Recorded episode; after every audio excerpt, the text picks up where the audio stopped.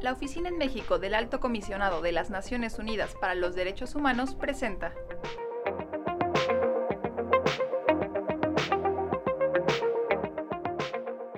saludo a todas las personas que nos escuchan. Yo soy Bernardo Serrano de la ONU Derechos Humanos en México y el día de hoy me acompañan Beatriz Olivera, integrante de la Alianza Mexicana contra el Fracking e investigadora de Fundar, Centro de Análisis e Investigación, y también está con nosotros Astrid Puentes, codirectora de la Asociación Interamericana para la Defensa del Ambiente, AIDA. El día de hoy vamos a estar platicando sobre el cambio climático, la justicia ambiental y su vínculo con los derechos humanos. También vamos a profundizar un poquito en el tema del aire limpio, puro. Desde la ONU se ha señalado el cambio climático como una de las mayores amenazas a los derechos humanos. Estamos hablando de la vida, la salud, el agua, la alimentación y muchos otros temas. Esto no es nuevo, pero sí las recientes declaraciones del secretario general, de la alta comisionada para los derechos humanos y del relator del medio ambiente de la ONU han señalado la urgencia de atender esta amenaza. El año pasado el relator, por ejemplo, señaló que en lugar de reducirse, las emisiones mundiales van en aumento. En lugar de eliminar los combustibles fósiles de manera gradual, los estados dan subsidios y los bancos ofrecen financiación. Todavía se siguen construyendo nuevas centrales eléctricas alimentadas con carbón, y en lugar de dar comienzo a la reforestación, la deforestación continúa. Platícanos, Beatriz, un poco cuáles son los mayores retos en estos temas de cambio climático, de justicia ambiental que tú ves para el país. Claro que sí, un saludo a todas las personas que nos escuchan también. Pues mira, yo creo que el, cambio climático es una de las, como bien lo señalas, una de las principales amenazas, no solo a los derechos humanos, sino por supuesto a la humanidad y a la vida tal como la conocemos en el planeta. Creo que para México uno de los principales retos es que, como lo hemos venido señalando desde hace años, la matriz energética del país está totalmente petrolizada. A lo largo de décadas, pues México ha sido productor de petróleo, exportador, sobre todo ahora de combustibles fósiles. Ya no solo hablamos de petróleo, hablamos de gas, hablamos de carbón. E inclusive ahora con el cambio de gobierno, con el presidente Andrés Manuel López Obrador, creo que uno de los principales retos que tenemos como país es eh, desincentivar esta política extractivista, este modelo fósil de, de generar energía. Creo que ahí toca hablar muy de cerca con gobierno, con representantes a todos los niveles, pues justo para concientizar acerca de que el petróleo en México ya no debe seguir siendo la opción. Por supuesto es necesario un viraje hacia nuevas formas de energía, transitar hacia energía limpia y renovable. Y creo que el principal reto está en cómo hacer entender al gobierno que el petróleo ya se, se debe dejar de lado. En particular, pues a nosotros desde la Alianza Mexicana contra el Fracking y desde Fundar, donde yo trabajo, pues nos preocupa mucho los grandes proyectos que ahora se están impulsando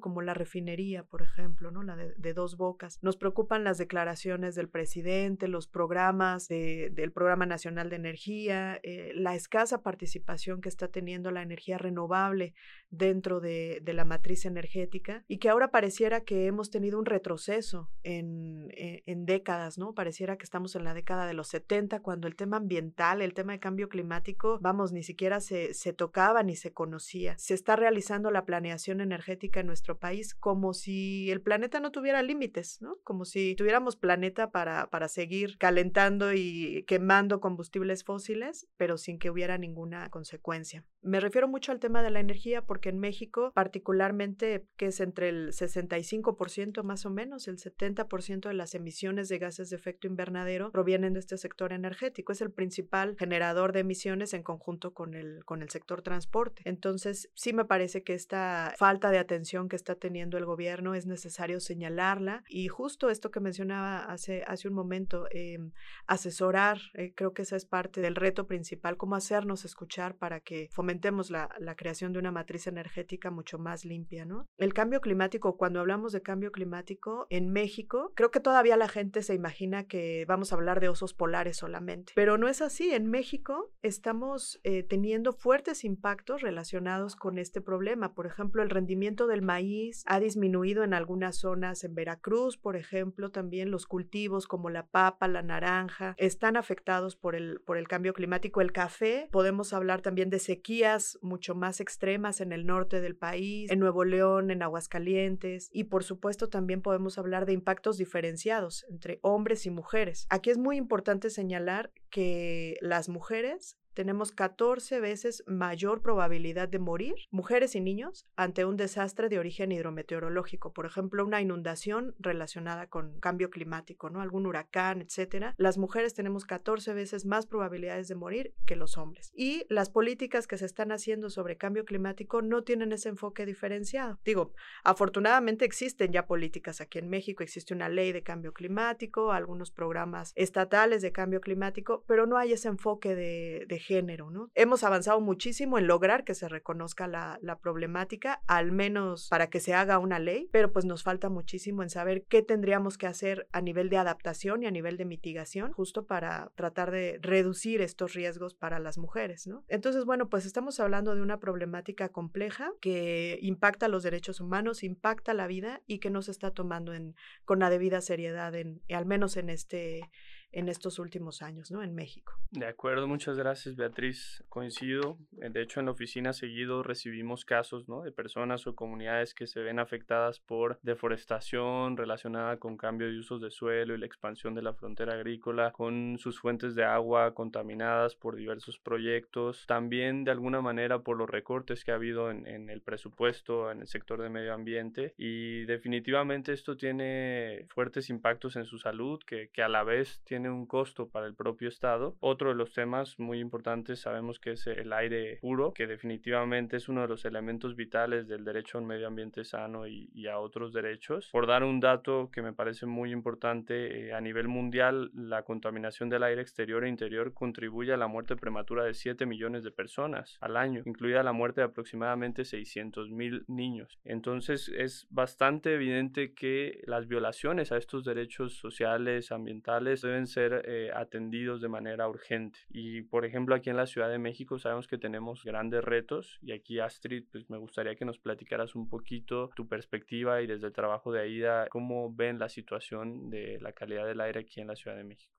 Muchas gracias Bernardo y muy buen día para todas y todas eh, que nos escuchan. Pues desde AIDA, uno de los temas que justamente trabajamos es la vinculación del cambio climático y los derechos humanos, porque como mencionabas, no solamente estamos hablando de la afectación por inundaciones y sequías, etcétera, sino que esto está afectando a las personas, sobre todo a las comunidades, también en mayor situación de vulnerabilidad, como mencionaban también eh, Beatriz y, y tú, Bernardo. Y en la Ciudad de México lo estamos viendo muy palpable el año pasado, por ejemplo, en mayo tuvimos una contingencia ambiental, que es cuando se subieron los límites de contaminación de ozono y material particulado 2.5, que son unas partículas muy chiquititas que cuando respiramos no solamente entran a la nariz, sino también entran a todo el cuerpo porque son tan chiquitas que el sistema respiratorio no las alcanza a filtrar y son partículas que alcanzan a llegar, dicen los científicos, incluso al cerebro, al corazón, al torrente sanguíneo. Entonces, este es el problema que estamos viendo en Ciudad Ciudad de México y en el Valle de México y definitivamente también hemos visto algunas acciones positivas de parte de las autoridades tanto de Ciudad de México como las autoridades federales y estatales. Y ahí consideramos que hay un tema muy importante que desde ahí hemos resaltado y también con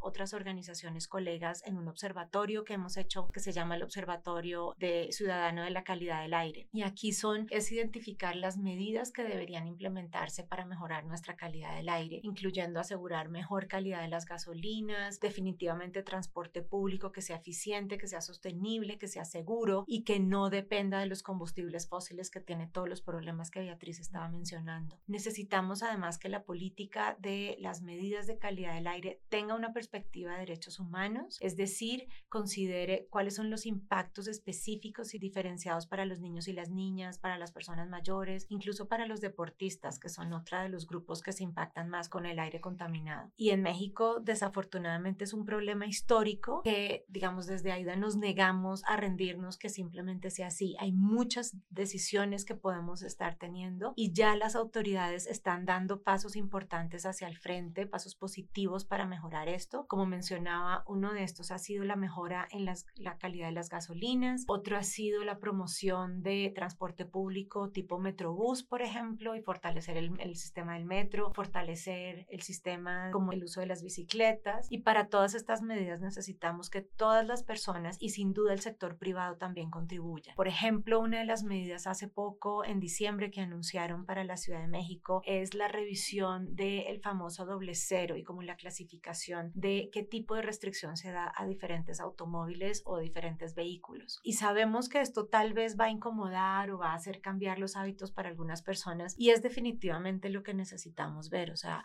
no es sostenible una ciudad donde todas las personas, en una ciudad donde hay 22 millones de personas o más, usemos vehículos privados que contaminan todo el tiempo, ¿no? Entonces, sí es necesario también que el sector privado incluso cumpla su responsabilidad de protección de, de los derechos humanos y podamos avanzar, porque esto definitivamente no es un tema solamente de derechos humanos, ya está afectando la economía, como mencionabas, el impacto a las personas y a la salud. En México hay miles de personas que mueren anualmente por la mala calidad del aire. Y quiero tal vez cerrar esta intervención resaltando que no es solo un tema de la Ciudad de México y la zona metropolitana. Sabemos que México tiene varias ciudades y áreas que son de las más contaminadas en América Latina, sino en el mundo. Y ahí es importante justo el liderazgo y los pasos positivos que se están tratando de dar en la Ciudad de México, que nos parece importante seguir apoyando, insistiendo con una perspectiva de derechos humanos, con la perspectiva también de los impactos diferenciados de las mujeres, de los niños y de las niñas. Gracias, Astrid. Pues para cerrar me gustaría llevarme a, algunos puntos. El primero es que no solo estamos hablando de aspectos técnicos, estamos hablando de derechos humanos, ¿no? Y son derechos que el tema de cambio climático, de justicia ambiental, se tiene que ver de forma transversal. Aquí en nuestra plática ya pudimos ver todos los diferentes temas que tocan de agua, salud, inclusive ayer nos platicabas que ya no nos dio tiempo un poco de, del tema de la movilidad humana, ¿no? De la migración que también en muchas ocasiones responde al cambio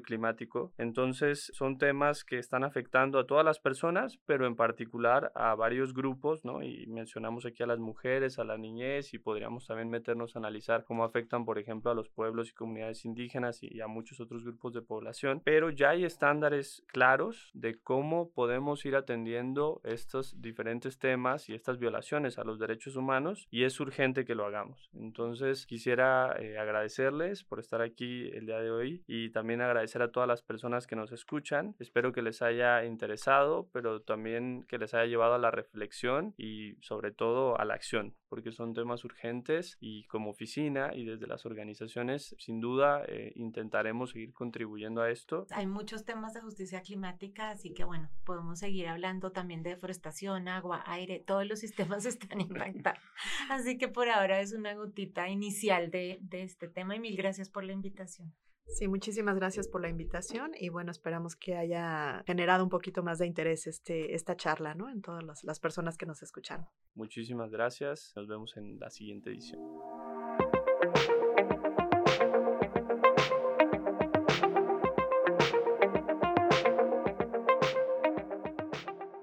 Esta fue una producción de ONUDH y SINU México.